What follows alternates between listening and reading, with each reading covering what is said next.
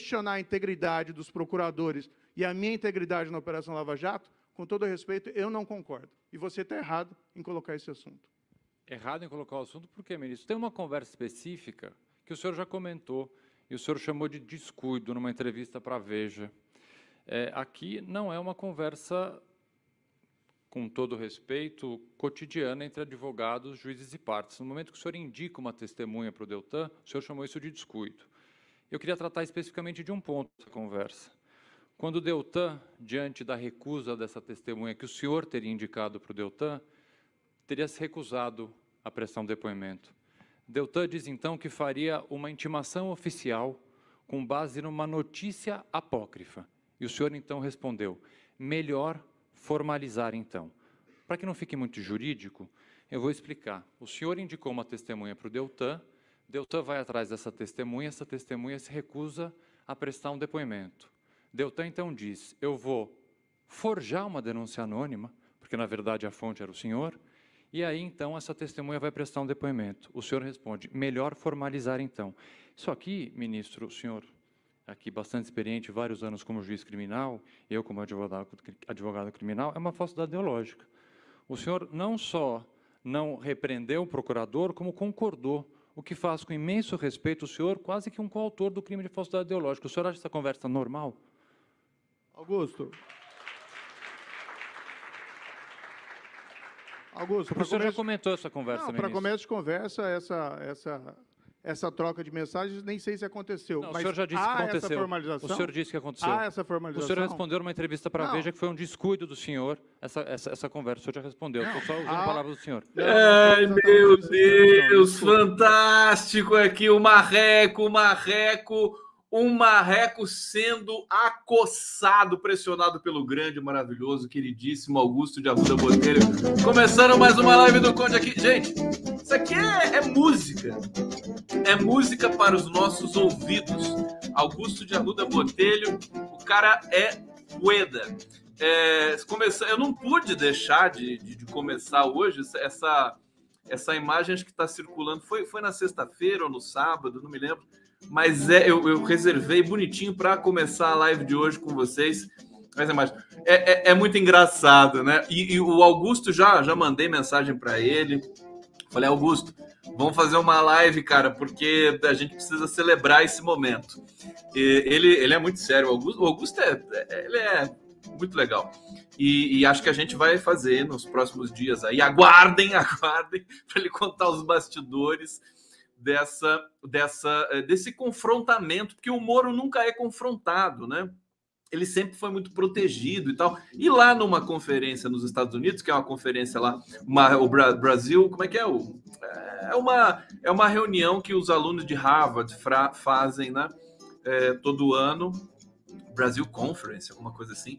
E o Moro foi, foi convidado, e o Botelho foi convidado. Para infelicidade do Moro, o Augusto de Botelho também foi convidado. E aí é engraçado você ver o Moro dizendo assim: eu não sei se essa conversa existiu. Quer dizer, isso é, isso é o, o, clímax do mentiroso, né? É aquela coisa do Maluf, né? Assim, não, essa assinatura não é minha. Né? Esse, aquela coisa assim, o mentiroso na, na, na, maior plenitude do ser, né? Eu não sei se essa conversa aconteceu, né? É muito legal isso. Enfim, eu acho que essa fala do Botelho com, com o Moro, é, o Moro já estava enterrado de vez, mas joga mais um pouquinho de terra ali em cima, começa a fazer uma montanha na cova dele, né? A cova política dele, simbólica. E, e olha, é, confesso para vocês, eu não, não consigo evitar de é, é, transpirar felicidade com tudo que vai acontecer. A despeito e apesar de toda a desgraça que ainda impera no Brasil, mas nós vamos ao encontro do nosso futuro mais uma vez. Saudações democráticas! Sejam bem-vindos à live do Conde ao vivo, claro que é ao vivo, porque é uma live pela TVT de São Paulo, pelo canal TV 247, pelo canal do Prerrogativas. Salve Prerro! Canal do Conde. O que mais? Twitter do 247, Twitter do Conde, Facebook do 247, Facebook do Conde. todo mundo vendo a live do Conde nessa noite de segunda-feira aqui. É, é, deixa eu vou voltar aqui pro nosso bate-papo Rômulo Amorim. Ô Lula! Nana de Almeida, saudações democráticas. Eu queria ver o, o Glauber Braga. Eu vou, vou convidar o Glauber Braga para vir aqui. Pra, vou pedir para ele falar assim: saudações democráticas. Aliás, deixa eu dar saudações ecossocialistas para vocês, porque mais uma vez eu estou com o colete em homenagem ao nosso queridíssimo Carlos Mink. Carlos Mink gostou da ideia, viu? Eu vou mandar um, um gorro para ele. Olha a Cassandra Capranica aqui. É nós, lulistas expatriados, isso da samba. Aqui o Álvaro Ayala. Conte quando vai dar um curso de semiótica e ideologia? Tá chegando a hora. Tá chegando a hora, porque, eh, gente, eu tô conseguindo me organizar melhor é, é, para poder me dedicar a essas questões que, que me fascinam, que me encantam e que pode ser uma contribuição grande também para vocês. Prometo que não vai demorar, tá? Acho que mais umas duas semanas para eu preparar, deixar na rotina. Vocês sabem que eu trabalho muito tal, mas com certeza eu vou ter muita felicidade de fazer isso com vocês aqui. Vamos lá, deixa eu ver. A Celina dizendo kkk, acabou o marreco kkk. Outro palestrante desarmou a história que, do, que o Lula é radical com o Bozo, um Borsi fã. Nem a Cantanhede conseguiu salvar ali no evento KKK. É, deixa eu ver o que mais vocês estão falando aqui. Salve Bebel, Bebel de Oliveira, Arleta, Teretori Barra. Aqui ela adora a abertura do programa, música é demais, fico cantarolando durante o dia. Eu também, eu amo essa abertura. Queridíssimo Joca Freire, o compositor é, a, a, arte é, da, o, a arte visual é da Jojo Issa e eu preciso entrevistar os músicos, viu, é, que fizeram essa, essa gravação maravilhosa. Gente, é, deixa eu vou, vou começar com a seguinte resenha com vocês. É o seguinte: hoje o Lula, nesse momento, tá? Nesse momento, ele deve estar tomando uma, uma cerveja na caneca do Conde que eu dei para ele lá na casa do Eunício Oliveira, que é senador pelo MDB, certo? Tá todo mundo lá, né? A patotinha toda, né? MDB, é um, é um jantar supra Eu fico imaginando o, cardápio que deve ter lá. O cardápio, sabe qual é que é o cardápio desse jantar? Simone Tebet, a é, é, é, como é que se diz? Como é que é aquele prato? Simone Tebet. É, como é que é? A molho pardo, né? Simone Tebet a molho pardo. Por quê, gente? A Simone Tebet é candidata do MDB, né? Tem 1% de intenção de voto. É, e o MDB é um partido grande, né? Inclusive, é, não é tão grande quanto antigamente, mas continua sendo grande. E, e há, uma, há um clima de fritura da candidatura da Simone Tebet, é, em vista de o PMDB, o MDB, apoiar a candidatura Lula neste primeiro turno. Eu cá com os meus botões do meu novo colete, olha o botão, que botão bonito do meu novo colete, tá vendo? Tá aqui, ó.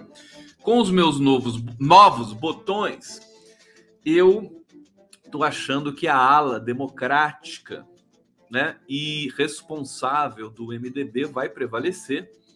Ela é capitaneada, evidentemente, por Renan Calheiros. O Randolfo Rodrigues é o organizador desse jantar. Estão lá presentes também Gleisi Hoffmann, a Luiz Mercadante, o governador do Piauí, Wellington Dias. Né? Eu não sei se já se desligou do, do governo do Piauí para ser candidato ao Senado. É, acho que sim, né? E, é, enfim, grande elenco. Eu vou dizer os nomes aqui para vocês daqui a pouco, porque eu estou com as várias matérias abertas aqui. E o fato é que o jantar é para conversar, né? O Lula vai, ele vai devastar Brasília. Vocês se lembram quando o Lula foi para o Rio de Janeiro, há um tempo atrás aí? E, e, ele fez barba, cabelo e bigode no Rio de Janeiro, conversou com os movimentos sociais, conversou com os artistas, a ala cultural, fechou com o Freixo e tal, tal. Enfim, ele saiu do Rio de Janeiro assim. O Lula, é, esse, esse bastidor do Lula, né? É fantástico. Ele é, ele é agressivo no sentido de que ele vai para chegar a um termo para fazer uma aliança, né? Ou para trazer uma tranquilidade para todos os é, para o circuito né, político de Brasília. O Lula circulando em Brasília é uma notícia excelente, até porque ele também vai no é, é, acampamento Terra Livre. Ele foi hoje, gente. Eu não recebi foto do Lula no Terra Livre. Acho que não sei se ele foi hoje, não. Vamos, vamos esperar. Alguém pode confirmar para mim aqui, vocês que são parte desse programa, são, são os jornalistas também desse programa Live do Conde. É amanhã que ele vai, né? A Lu Alves já está espertíssima aqui. Olha a Lu Alves, ó, maravilhosa. É amanhã, Conde. Então tá bom. Aqui a Carmênia Mama, Carmênia Mana Temet a Escabete. É, a, a Simone Tebet, ela enfim, ela tem. O Lula vai falar isso. Ele deve estar falando isso no jantar. Não, eu tenho todo o direito de ser candidata.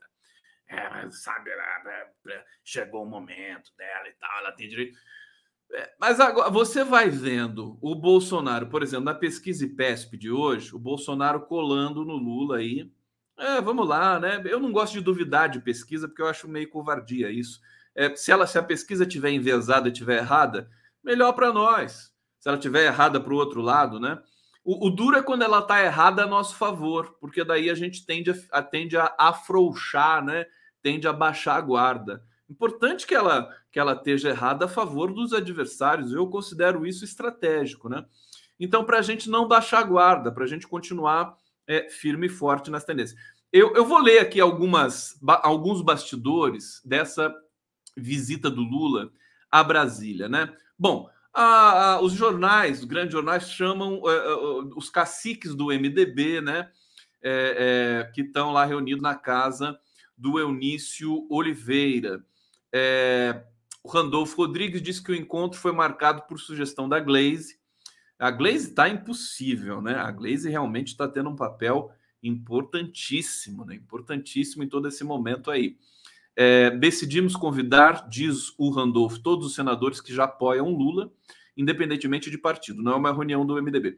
É, confirmar a presença, né? Devem estar tá lá, né? Dário Berger, Eduardo Braga, Jader Barbalho, Marcelo Castro, Nilda Godin, Vital do Rego, Giordano, Rose de Freitas. É... Ah, desculpa, já confirmaram a presença. E Vital do Rego. Jordano e Rose Freitas são incógnitas. Jarbas, Jarbas Vasconcelos não irá devido à saúde, porque senão iria. Fernando Bezerra, ex-líder do governo Bolsonaro no Senado, manterá a distância regulamentar. É, o Fernando Bezerra está esperando o momento de, de é, desembarcar, né? Fernando Bezerra, evidentemente, vai querer sobreviver, né? Ele não vai querer ficar atrelado ao Bolsonaro. O papel ridículo que ele fez vai ser perdoado, né?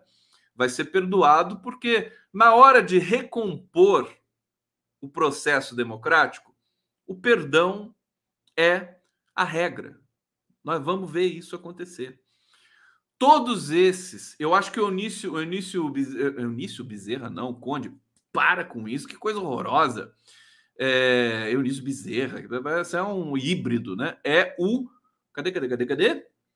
Vem cá, meu filho. É, tem tantos, tantos nomes. Fernando Bezerra. Fernando Bezerra.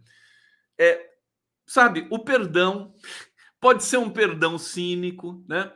O Fernando Bezerra acho que é emblemático, porque ele defendeu demais o Bolsonaro, inclusive na CPI da Covid. É, e, enfim, mas eh, você vê, ele, ele gostaria de estar nesse jantar. Ele gostaria de estar nesse jantar, segundo aqui as, eh, os bastidores que a gente encontra. Bom, eu vou trazer mais uma aspa e depois eu volto a comentar para vocês. Não é um encontro de dissidentes, o jantar é suprapartidário, disse o Renan Calheiros, cujo apoio ao ex-presidente Lula já no primeiro turno é notório, né? Renan Calheiros vai apoiar, independente de qualquer coisa. A ideia é levar para o encontro senadores propensos a apoiar Lula já no primeiro turno, entre os quais Otto Alencar, que é do PSD do Kassab, da Bahia, Cátia Abreu, do PP, Flávio Arnes, Podemos, bancada do PT completaria o, o quórum, Fabiano Comparato, é, Humberto Costa, Jacques Wagner, Jean Paul Prats, Paulo Paim, Paulo Rocha e Rogério Carvalho. Esse jantar vai pegar fogo, né? Eu tô esperando. Essa foto aqui que eu botei no card, deixa eu botar essa foto aqui na, na, na, na completinha para vocês. Deixa eu botar aqui, já tá fácil, ó. É, é, é, a única foto que saiu ali do, da entrada do jantar, né? Vocês estão vendo aí o Lula, adora essas fotos assim, né? De, de, de alcova, né? Cumprimentando o Eunício, todo feliz ali, tá? Aquele cheiro de macarrão com, né? Com, com, com eh, não sei o que, que eles vão servir lá, estou pensando pernil, né? Tudo, aquelas coisas horrorosas e gordurentas, né? É claro que eles vão comer tudo isso. Então, é, agora, deixa eu. Tá, tá chegando o superchat aqui, deixa eu já trazer para nossa tela. Cadê você? Deixa eu ver se eu consigo. Aqui, eu vou botar na tela aqui. Edinaldo Parrião, o molho pardo fica feio. Ela é mulher. Diga como o nordestino diz, cozinhando na água bem pouquinha, por favor. Tá bom, desculpa, não, não fiz associação não fiz essa associação. Obrigado. Aqui vocês são também o meu alerta para qualquer sinal que eu possa ter aqui. É importante, eu acho que o MDB é, pode, pode dar um, um, sinal importante para a democracia brasileira, fazer parte da redemocratização. O MDB foi muito importante na, é, é, na ditadura como partido de resistência, né, de, de é, de oposição aos ditadores brasileiros e na transição para a democracia. Né? Vamos lembrar do Tancredo, vamos lembrar do, um, do Sarney. O Sarney, acho que o Sarney, Sarney vai estar nesse jantar também, ou o Lula vai falar com o Sarney depois. O Sarney está muito velhinho, não sei se ele consegue num jantar desse. É, o, o, fato é que o, o MDB pode até protagonizar. Ele já não é tão grande quanto antes. Não é tão grande quanto antes. É, mas são políticos muito experientes, são políticos que têm bases fortes e oficialmente, se eles não estiverem oficialmente com Lula, eles estarão extraoficialmente. O dado concreto é que é, é, o Lula sai desse jantar, né? Eles estão, por enquanto, eles ainda estão jantando, né? Mas ele sai desse jantar com uma, um, um, uma negociação importante com o MDB, né? uma sinalização importante. O Lula não está para brincadeira. É, o, acho, que, acho que nós não podemos estar para brincadeira, não se trata de fazer. O Lula está naquela vibe, né? Não é fazer uma aliança para ganhar eleição. Isso aqui é para arrumar o Brasil pelos próximos 30 anos, cara. A gente precisa de um projeto forte que participe todos os setores da sociedade brasileira sabe? Não é só o PT, não é só a esquerda, não é sequer só o Alckmin ali na ala do PSB. O PSB foi muito. É, to, tomou desfalques graves na, na Câmara Federal. PSB, vou ler uma matéria para vocês aqui, impressionante, ele perdeu 25% dos deputados. Essa dança das cadeiras dos deputados, deputados federais, com vistas à eleição e tudo mais, ela ela prejudicou alguns partidos. O PT não. O PT, como sempre, ele está ali forte, né? Ele é muito consolidado, muito estável, né? Se o PT fosse um átomo, né? Eu não sei qual é o átomo mais estável, alguém pode dizer aqui, né? Se os partidos fossem átomos, né? O PT é aquele que não tem muita transferência de elétrons para outros átomos, é prótons, é prótons não, né? É, acho que é prótons, né? Elétrons, é, é para se equilibrar e tudo mais. Agora, o PSB, o MDB, o PSL que nasceu de uma fusão, fusão. Tem algum químico aqui assistindo a live? Por favor, me ajuda aqui para dar a metáfora da química. Desculpa, eu gritei, mas foi sem querer. É, agora, vamos, deixa, deixa eu falar para vocês uma percepção macunaímica. Macunaímica. Dora sim. Olha aqui no meu. Sabe o que eu tô tomando? Eu vou, vou falar para vocês. Eu, eu, eu não minto. Olha lá, o Césio 136, 133 é o átomo mais estável. O Césio. Mas o Césio é radioativo, né? É, olha só, eu vou mostrar para vocês. Tô tomando aqui caracu. Não tô fazendo merchandising, não. Nunca, nunca ninguém me deu nenhum dinheiro para nada disso. Mas é que eu não consigo mentir. Tem aqui o, o Bolsonaro na frente, né? Da Caracu. E dizer, não tem bolsonarista hoje aqui ainda? Tá tudo com medo? Tá tudo enfurnado? Porque eu, eu vou, vou me comunicar com os bolsonaristas hoje aqui também, viu? Eu tô com a minha campanha forte aqui para os bolsonaristas. Vocês, você que é bolsonarista, tem que votar no Lula. Tem que votar no Lula. Porque o país está todo quebrado. Bolsonaro tem que voltar para a oposição. Bolsonaro está cansado da presidência da República. tenham pena do Bolsonaro, né? Ele já falou que não aguenta mais. Então, assim, o cara vai, deixa o cara ir para casa, entendeu? Deixa o cara ir para cadeia. Não, cadeia não, desculpa, para casa, tá certo? Votem no Lula, porque daí vai ser, vai ser super difícil dele administrar. Daí a gente faz o impeachment do Lula. Pronto, tá bom? Tá, tá, tá explicado para vocês, bolsonaristas? Só entre nós. Não, só, não vamos misturar as estações aqui. É, agora, gente, desculpa minha, meu cinismo aqui, mas é assim que a gente faz, né? Deixa eu agradecer o novo membro aqui, Sérgio Odilon Javorski. Edinaldo Parreão está comentando de novo. O molho pardo fica meio. Ah, não, esse aqui já, já passou. Seguinte, macunaimicamente falando, é, hoje eu conversei com uma pessoa que eu amo de paixão, é, que é da, das antigas do Partido dos Trabalhadores, e eu falei para ela o seguinte, né? Já, já confessei que é uma mulher, mas enfim, não vou falar quem é é, falei o seguinte, né? Eu, eu tô, tô que nem o Zeca Pagodinha, deixa a vida me levar, não vou me preocupar com mais nada. Já falei para vocês assim, tava começando a me preocupar com a voz do Lula, ele perder a voz, né? Porque força muito, tal. É, não é, não é mole conversar tanto, né? Negociar tanto, fazer palanque, tudo mais. Eu sei como é que é isso, né? É, eu, eu sou professor também e, e, e também sou músico e tal. Quando a gente perde a voz é, é dramático, né? Mas é o seguinte, é, o Brasil tem essa essa característica de, de, de carnaval, né? Essa coisa carnavalizada, né? Que é, é desorganizado mesmo. A esquerda tá, ela é desorganizada. Né? A campanha da esquerda ela, ela bate cabeça aqui e ali, mas e, e a direita também, porque to, é Brasil. Brasil é assim, né? é tudo meio que aos trancos e barrancos, né? O Brasil não tem muito essa coisa de racionalidade, às vezes a gente a gente idealiza demais o debate público. Não, o Brasil, o, o Lula é muito assim também, né? O Lula é muito é, emoção, essa coisa mais na ordem do, do irracional também, né? O Bolsonaro não, não chega a ser irracional. Falar que o Bolsonaro é irracional é um elogio para ele. Ah lá, tem bolsonarista aqui hoje, que bonitinhos. Fica aí, calma que eu já falo com vocês. Calma que eu já falo com vocês aqui. É, deixa eu completar meu raciocínio. Enquanto eu completo meu raciocínio, vão tomar uma água, vocês bolsonaristas aí, vocês não vão entender nada. Mas daqui a pouco eu volto e vou falar com vocês. Na minha campanha, né? Minha campanha que já começou, que é Bolsonaro 20%, né? Bolsonaristas somos 20%. Essa campanha é para vocês, né?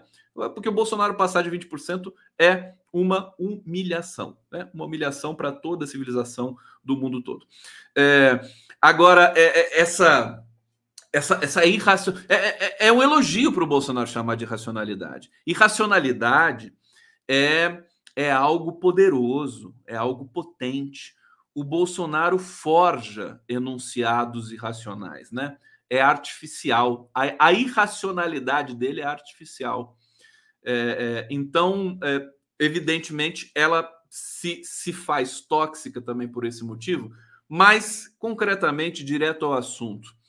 Nós, nós, sociedade brasileira, nós vamos romper o bolsonarismo, nós vamos virar essa página na carnavalização, como deve ser, sem organização, é assim que deve ser. Então, eu não quero nem saber mais se o Lula perder a voz de tanto falar, né? Que nem a cigarra, né?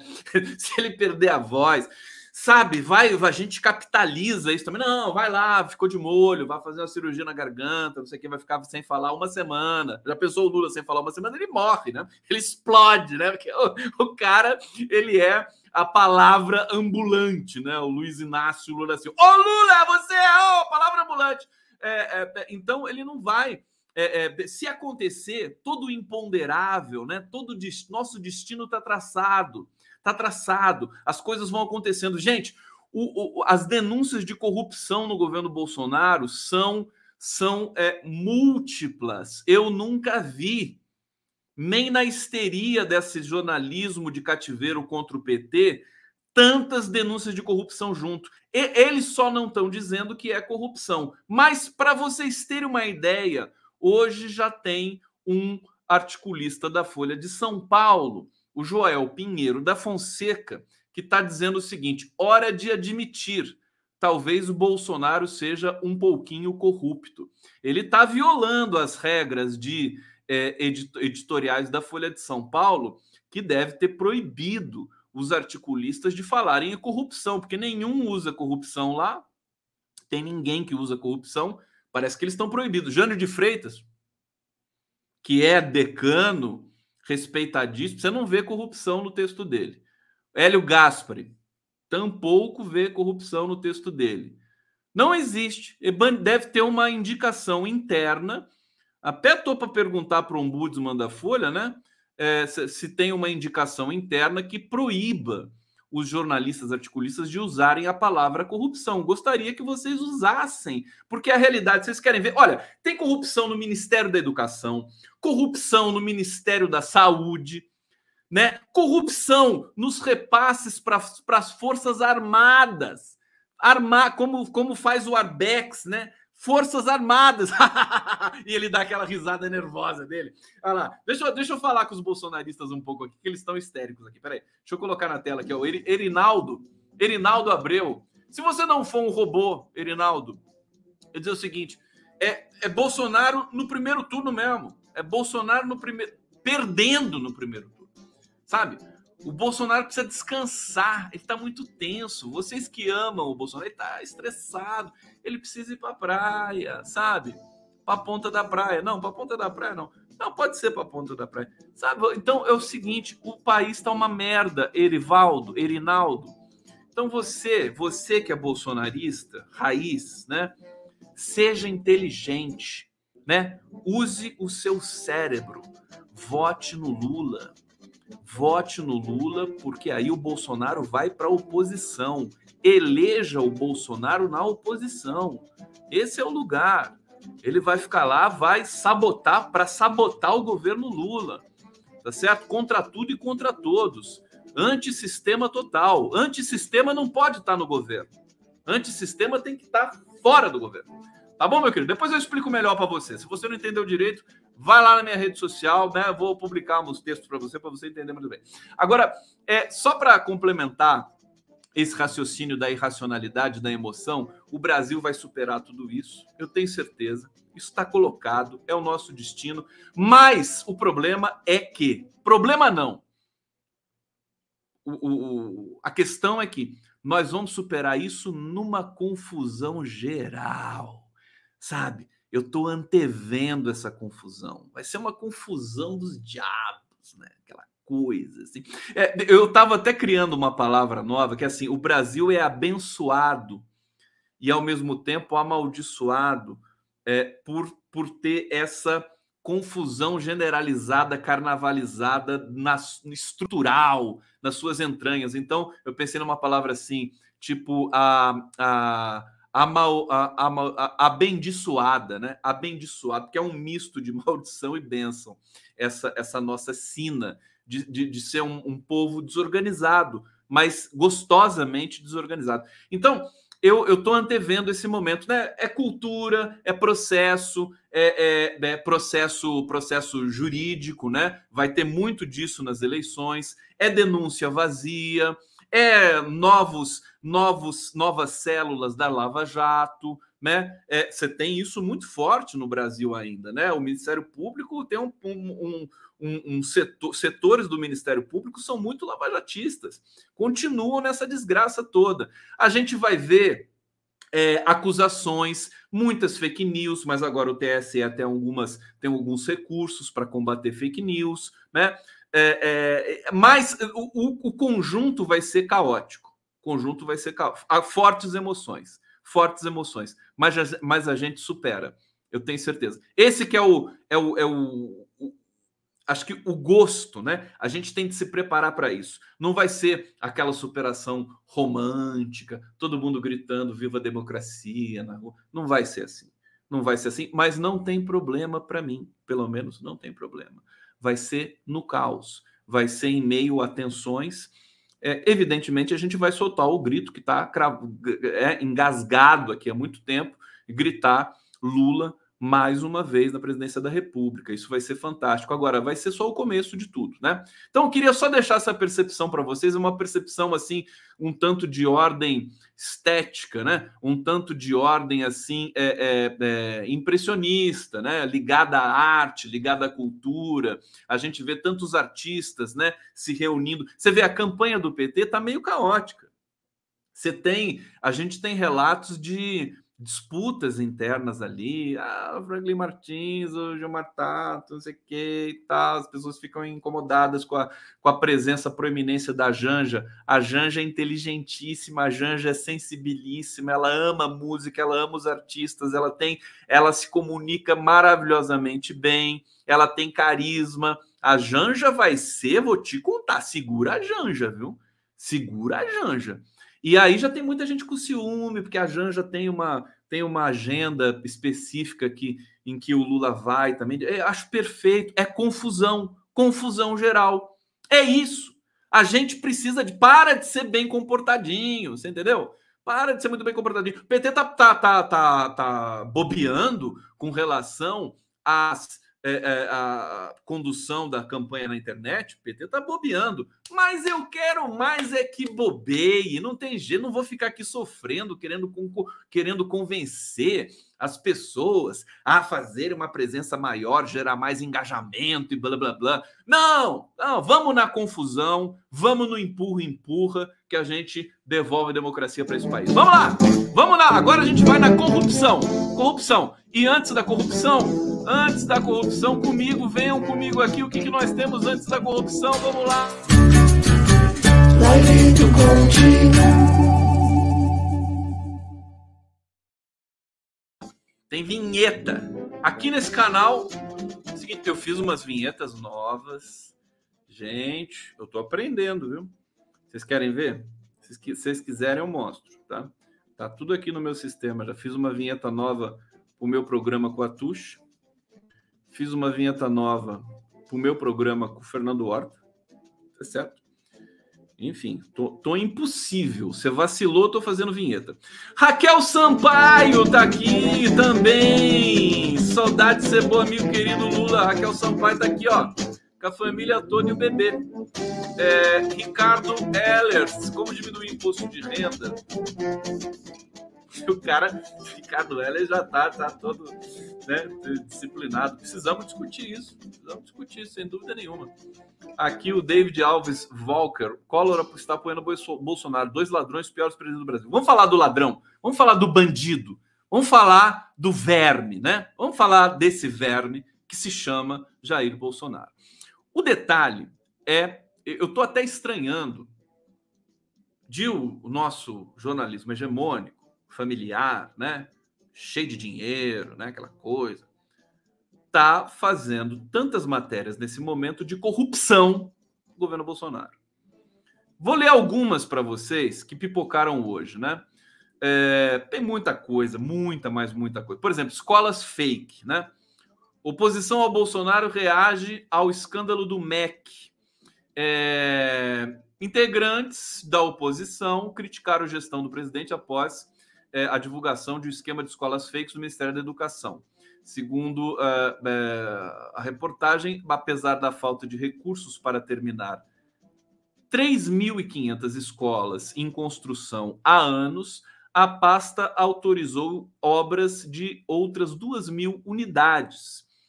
Ao priorizar novas construções em detrimento das iniciadas, o governo fere leis orçamentárias. Né? É um prodígio a quantidade de é, motivos legais que esse governo já produziu para que a gente pudesse pedir o impeachment, agora já não dá mais tempo. É uma vergonha, é uma humilhação. Por isso que eu digo que é, deixar Bolsonaro com mais de 20% nessas eleições é uma é um, é, é, vai ser vai ser muita humilhação para a sociedade brasileira toda, inclusive as elites, né? Inclusive as elites. É, acho que a gente não vai deixar isso acontecer, tá certo? É, todos os perigos. Né? Eu, eu, hoje eu comentei, hoje eu participei do jornal da TVT da minha querida amiga Talita Gali, o Bom para Todos, e, e, disse o seguinte para ela: é, as pesquisas eleitorais, né? A gente está tendo muita pesquisa, né? E, e nós temos uma estabilidade muito forte nesse cenário há muito tempo, há mais de um ano, né? O Lula está lá na faixa dos 43% e o Bolsonaro ali na faixa dos 30% não muda isso, né? Há um ano. Você tem uma pequena variação, né? O Bolsonaro sobe um ponto dentro da margem de erro, coisas que são, é, é, digamos, atribuídas aí ao auxílio emergencial, a outras, a outras questões, ao fato de calar aquela boca imunda dele, né? Que daí já começa, as pessoas começam a ter simpatia pelo Bolsonaro. Eu, tô, eu, eu acho, por exemplo, o fenômeno Tarciso Freitas aqui em São Paulo, eu acho um terror, né? Terror. Como é que um cara como é que o paulista, que é tão bairrista, vai aceitar um carioca, um fluminense, para ser governador do estado de São Paulo? As pessoas. E, e, o Bolsonaro, o cara genocida, tá, tá mais do que comprovado isso. População do interior de São Paulo, né? A, atribuindo voto ao Tarcísio Freitas. Quer dizer, é, acho que é muita maracutaia da, do, do, questionário da pesquisa. Eles devem ter apresentado assim Tarcísio Freitas e botado um Bolsonaro desse tamanho, assim. Né? E eles não devem estar fazendo isso com a Haddad. Porque se fizerem com a Haddad botar um Lula desse tamanho, né, na hora do questionário, para o pesquisado ali responder, o, o, o Haddad teria muito mais que 29% também. Né? Bom, é, eu acho isso um horror. Mas, mas voltando à questão das eleições em âmbito nacional. É, o, a gente não pode mais falar. Eu vou ver se eu chamo o Marcos Coimbra para conversar sobre isso. Em tendência. Ten, do jeito que o, o clima político brasileiro é, é, é movediço nesse momento, as coisas mudam rapidamente. O cara, o Moro desiste de ser candidato, o Eduardo Leite começa a querer fazer campanha para ser candidato, o Dória, o Ciro fica xingando a mãe e o mundo, né? As coisas, a, eleição está polarizada, Bolsonaro, Lula, Bolsonaro, Bolsonaro, Lula, né? É, e, e, o, e, o, circuito político está desorganizado também. Então, é, é a gente está sob o signo da desorganização. E eu não estou achando ruim. Eu acho que o Lula trafega muito bem nesse circuito. E, afinal de contas, é, é o espírito macunaímico do brasileiro. Nós, temos de, nós estamos em processo de recuperar nossa identidade. Jamais a gente poderia ter a pretensão de recuperar a democracia num processo limpinho, claro, transparente, bonito, poético. Jamais, jamais. A gente vai recuperar a democracia na bagunça, na bagunça sagrada do povo brasileiro, tá certo? Para a gente poder gritar também no meio da bagunça e depois fazer com toda essa esse caldeirão de, de, de é, caos, vamos dizer assim, da nossa sociedade, característico cultural, atávico, histórico, fazer o que a gente fez nos governos passados do Lula e da Dilma, que a gente construiu um país forte, né, dentro dessa característica de bagunça, dentro dessa característica do improviso, né? Os, os estudantes brasileiros que iam para o Ciências Sem Fronteiras, eles eram elogiadíssimos por todos os professores, coordenadores, diretores de universidades né, das mais respeitadas do mundo, porque eles tinham uma capacidade que nenhum estudante do mundo tinha. A capacidade do improviso, capacidade de inovação. Capacidade de inovação do brasileiro é brutal. Então, a gente precisa recuperar. Essa é a nossa identidade. Né? Essa coisa militar, marchando, tudo certinho, escolas militares. Isso não tem nada a ver com o Brasil. Isso aí é coisa da Itália fascista, dos anos sei lá o quê. Certo?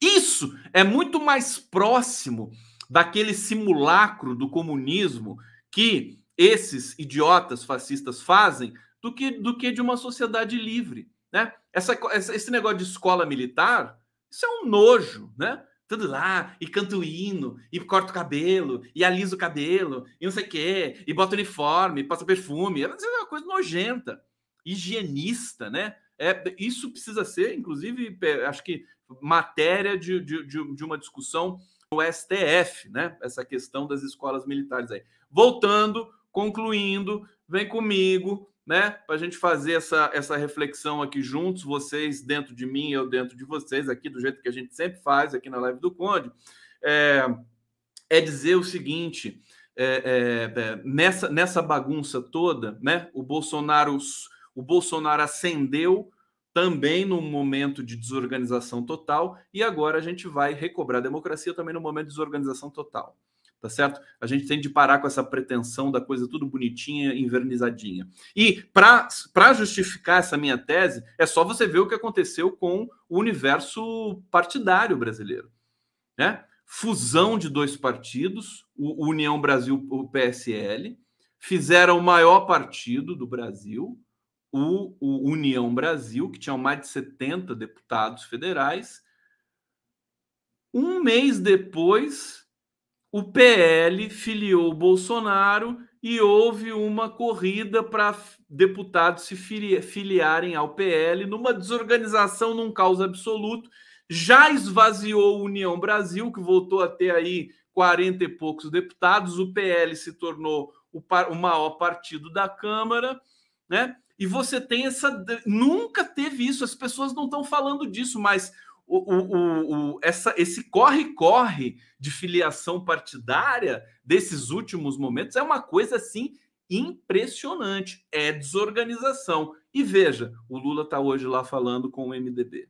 O Lula está lá falando com o PSD. Ele está promovendo uma estabilidade. O Lula promove dentro da própria característica também carnavalizante que ele tem, né? De, de enfim, de perder a voz, né?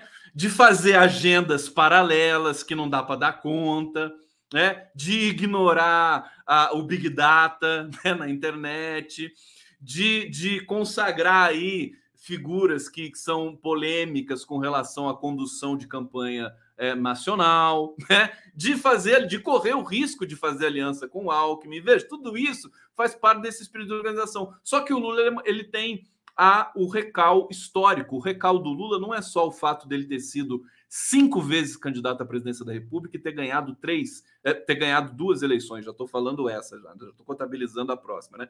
O, o fato é ter um recal histórico. É um cara que faz parte da, da, da, identidade do brasileiro. Todo brasileiro, até aqueles que odeiam ele, pela, pela passagem na, na, na nas greves dos anos 70, dos anos, do final dos anos 70, pela, pela, pela insistência, pela redemocratização do Brasil, pela prisão política em 1980, pela prisão política em, 1900, em, em 2017.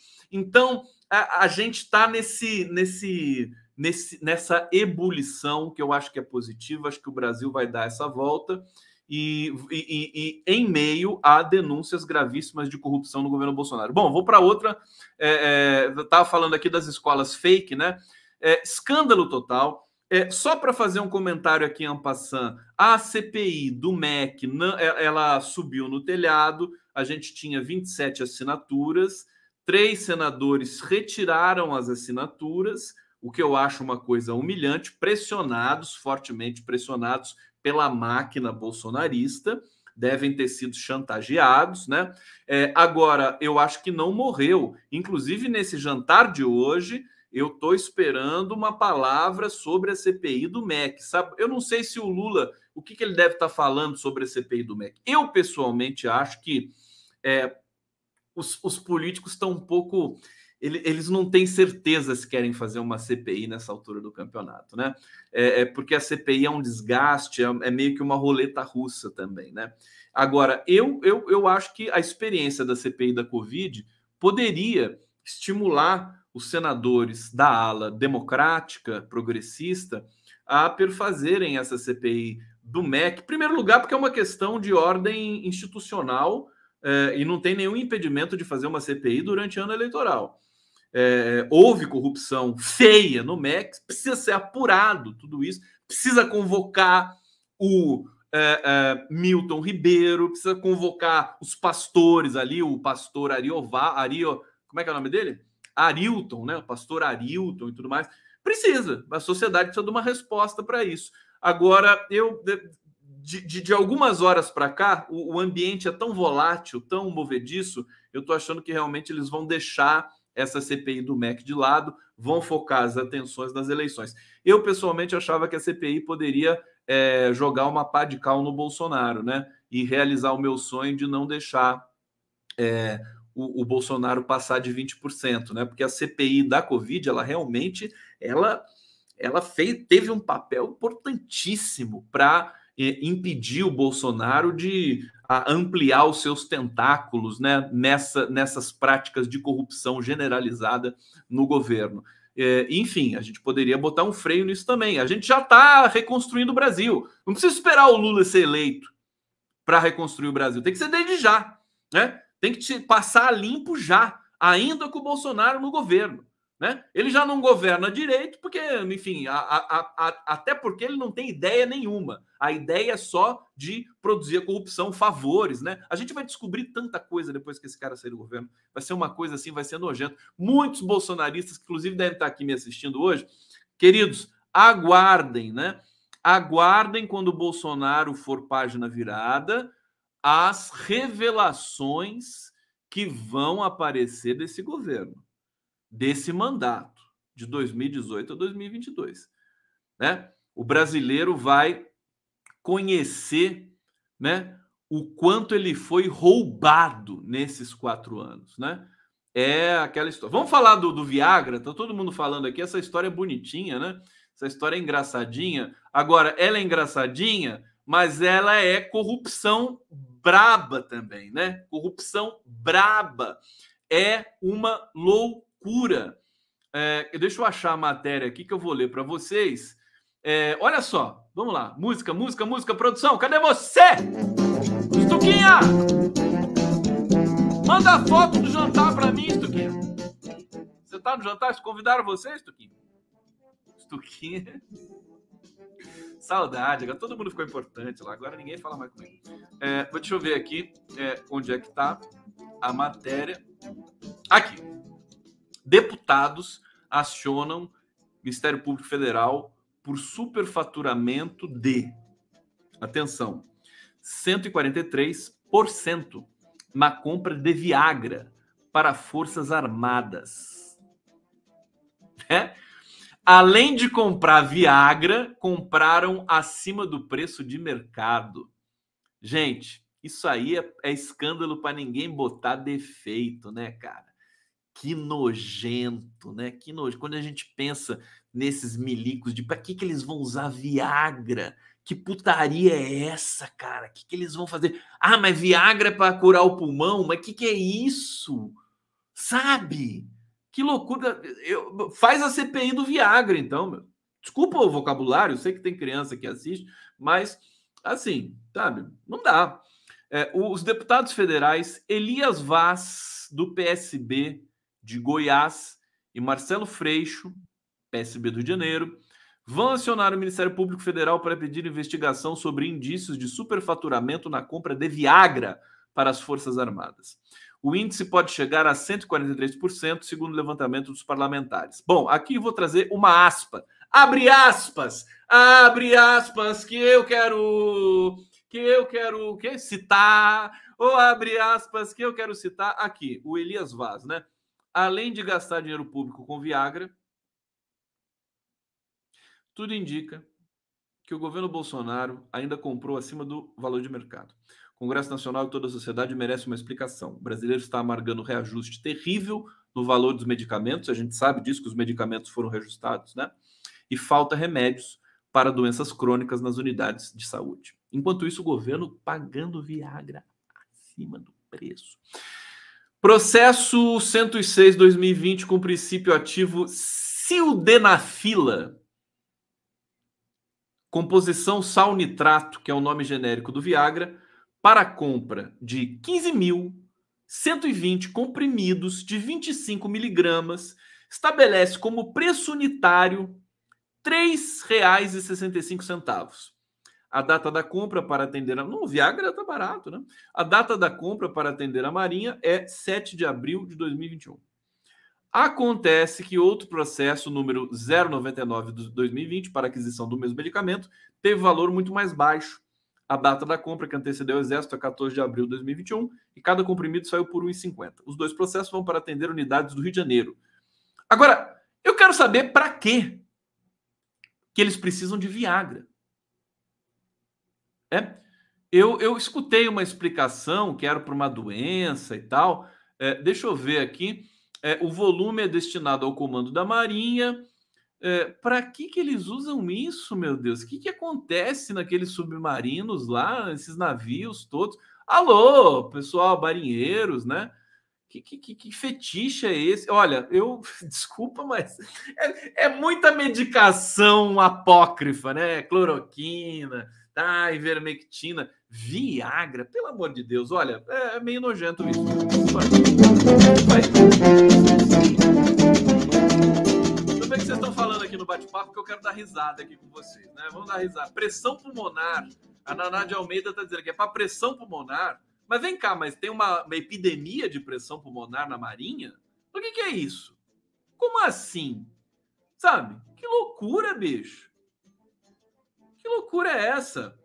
Aqui, a Ieda Nascimento tá falando para os pulmões, mas não me convenceu. Não, não me convenceu também que, que é isso? Cadê os. Eu preciso entrevistar médico agora para falar se o Viagra pode ser usado. Daqui a pouco aparece um dizendo: não, é o Viagra serve para o pulmão, sim. Ah, a pessoa, a pessoa pega, pega um Viagra na sua, na sua carteira agora, né? Assim, né? Tá saindo. Ah, ah, você usa Viagra, você tem problema de impotência? Não, eu tenho problema no pulmão. você já dá uma desculpa assim, né? Não precisa ter essa humilhação que a testosterona masculina é, acha que é uma humilhação. Bom. Aqui, Conde, não precisa de você com denúncias que darão em nada. Não precisa que você apele com denúncias que não darão em nada. Ricardo Barbosa, bolsonarista, Ricardo? Tá bom, querido. Seja bem-vindo aqui, tá? Deixa eu ver aqui, que é mais vocês estão falando? Yara, João Braga. É, tá aqui o, esse Ricardo deve ser robô porque ele não para de dizer a mesma coisa o tempo todo lá, 500 milhões de vezes. Gente, Aqui, Alfredo Werner está dizendo: vamos colocar a bandeira nacional meio mastro, nossas forças estão desarmadas. Desarmou, forças desarmadas. Bom, olha só, você tem também o bolsolão do asfalto. Depois da escolas fake, olha outro escândalo de corrupção. Outro escândalo de corrupção do governo Bolsonaro, o bolsolão do asfalto. Empreiteira que usa firma de fachada fez reuniões sem ata com ministro e Alcolumbre. O nome da empreiteira é Engefort. Tem 19 agendas com dirigentes da Codevasf, comandada pelo Centrão. Você imagina, calcule, né? O Centrão comandando uma série de é, estatais e de secretarias e de ministérios. Né? Centrão e Bolsonaro, cruz credo com Deus me livre. É, é aquela mistura assim tóxica para ninguém botar defeito. É, aqui, deixa eu pegar o comentário da, da, da Cainara primeiro. Maravilha, Condom brasileiro é muito descolado, bagunçado, é feliz dessa forma. O brasileiro vai levar essas eleições desse empurro e vamos eleger Lula no primeiro turno. Pois é, eu cheguei a essa conclusão, viu? Com, todo, com toda humildade, é, com todas as tensões e apreensões de golpe, de Bolsonaro é, disparar fake news, eu, eu acho que não, não dá para se falar em tendência eleitoral. A partir do momento que essas denúncias de corrupção também forem reverberando, o Bolsonaro vai perder mais uma vez alguns pontos. Então ele vai oscilar, né? Ele subiu com o auxílio emergencial, porque calou a boca imunda, agora ele vai cair também por causa da corrupção que está graçando no governo dele e por causa da situação do brasileiro, da inflação, dos produtos que não são achados mais no supermercado, né? Situação complicada, desemprego a CEPAL e a ONU estão produzindo pesquisas sobre é, a, o desemprego e a inflação no Brasil, que é muito maior. Hoje, olha, o que, que você acha? O presidente do Banco Central, Roberto Campos Júnior, né?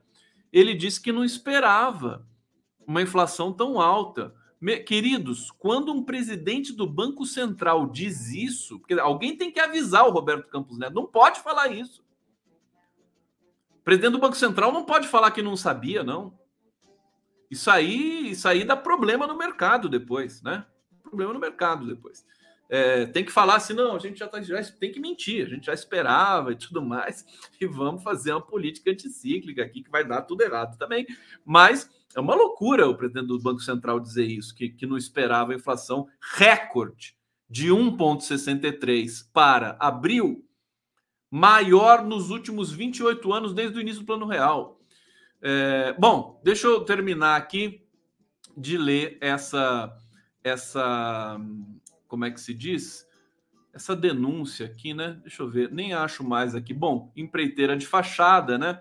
E a oposição já está mirando a apuração também desse, desse escândalo aí da, uh, de, de, desse bolsolão do asfalto, né? Ingefort, é, construtora com sede em Imperatriz, sul do Maranhão, explodiu em verbas na atual gestão, sob Bolsonaro foge de sua tradição ao obter também contratos para asfaltamento longe de sua base.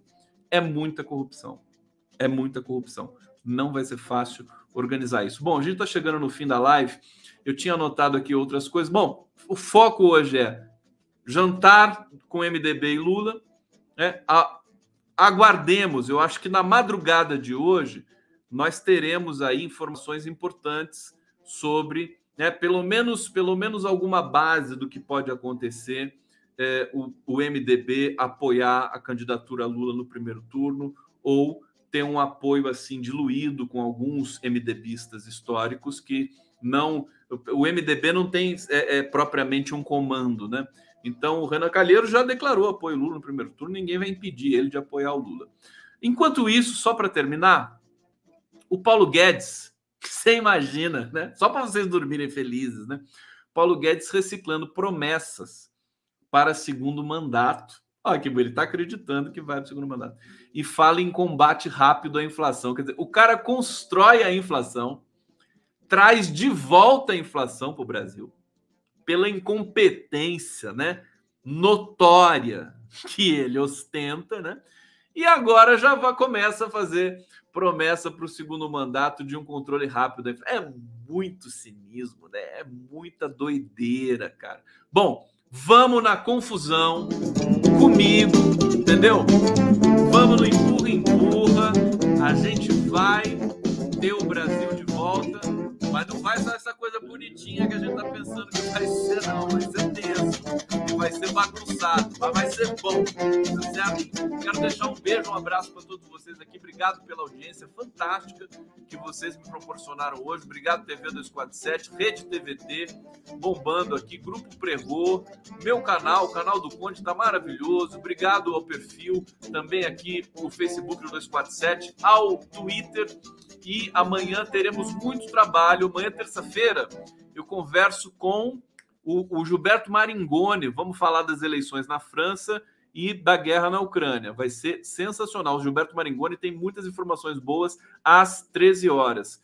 15, é, 17h30, 5 e meia, da tarde tem o podcast do Conde. Amanhã, mais uma, nós vamos receber o Tucumã é, para a live indígena, né? Aqui, ó, o Tucumã Pataxó. Vai ser sensacional a participação do Álvaro Azevedo Gonzaga. E à noite estamos juntos. Ah, não, à noite tem o Horta, tem a estreia do nosso da nossa vinheta. Eu não vou passar hoje mais as vinhetas, vou passar amanhã na estreia com o Hortinha. Meu Hortinha ficou meio doentinho e tal, mas parece que ele já está melhor, tá? Torçam para o Horta, torçam para a gente ter live amanhã e eu deixo aquele beijão para vocês aqui. Vamos lá! Eu tô... Obrigado, viu? Estão servindo? Marazis, Manda uma foto do jantar aí pra mim, ô Aziz. Quero ver o que tá acontecendo aí. Tá todo mundo vendo a live do Conde lá no jantar, né? Certeza, né? O Conde. Ô, Lula, parou de ver a live do Conde só porque foi solto. Né? Você não dá. Né? Só porque você tem escolha agora. Deve estar todo mundo lá no jantar vendo a live. Né? Ó, beijo pra todo mundo. Até amanhã. Thank you. thank you